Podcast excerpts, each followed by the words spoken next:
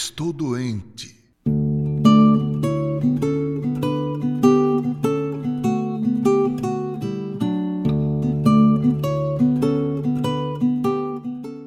Já pesquisei. Existe cura. O remédio é gratuito. Também é fácil de ser encontrado. Para alguns a cura é rápida. Para outros demora um pouco mais. No meu caso, está demorando mais do que eu gostaria. Cada caso é diferente, pois o Criador fez a cada um de nós seres únicos. Embora o remédio seja o mesmo para todos acometidos dessa enfermidade, cada um reage de um modo diferente. É um vírus terrível. Antes que alguém pense o pior, devo revelar, mas antes compartilho a história do homem que passava a noite sem poder dormir porque, quando se deitava, pensava que tinha alguém debaixo da cama. Ele ia para debaixo da cama e ficava pensando que tinha alguém em cima da cama. Assim ele passava a noite sem conseguir dormir. Foi ao psicólogo, contou seu drama e este lhe disse que ele precisava de um tempo de tratamento, duas sessões por mês, e que cada sessão custava 200 reais. O tempo passou e ele e o psicólogo se encontraram na rua, momento em que o psicólogo lhe perguntou como estava de saúde, pois ele não havia voltado ao seu consultório.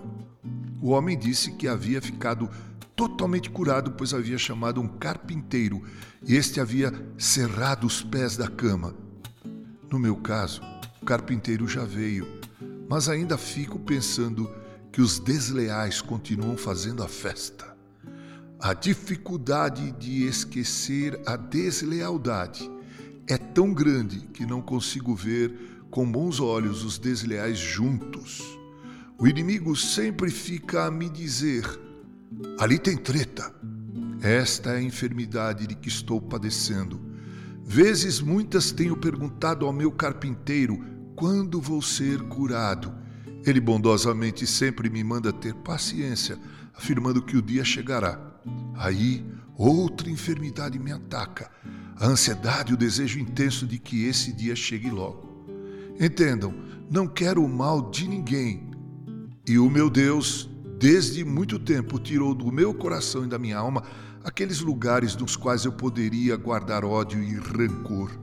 Desses males já estou livre Agora, todavia, tem sido muito difícil restaurar a confiança naqueles que me foram e acredito que continuam sendo desleais. Imagino aqui a dor do salmista ao afirmar: Até o meu amigo íntimo em quem eu confiava, que comia do meu pão, levantou contra mim o calcanhar. Salmo 41, 9. Sublinho aqui as expressões: meu amigo íntimo e em quem eu confiava. Dói queima e machuca. Que digam aqueles que já foram vitimados pela deslealdade daqueles em quem tanto confiavam. Comparado com os primeiros dias, graças ao meu carpinteiro já estou bem melhor. Vou ficar bom. Também da ansiedade ele está me livrando. Quanto àqueles que me foram e talvez continuam sendo desleais, entrego ao Deus, juiz supremo, pedindo-lhe que tenha misericórdia de todos nós e que a sua graça imerecida continue a ser derramada abundantemente sobre o seu povo.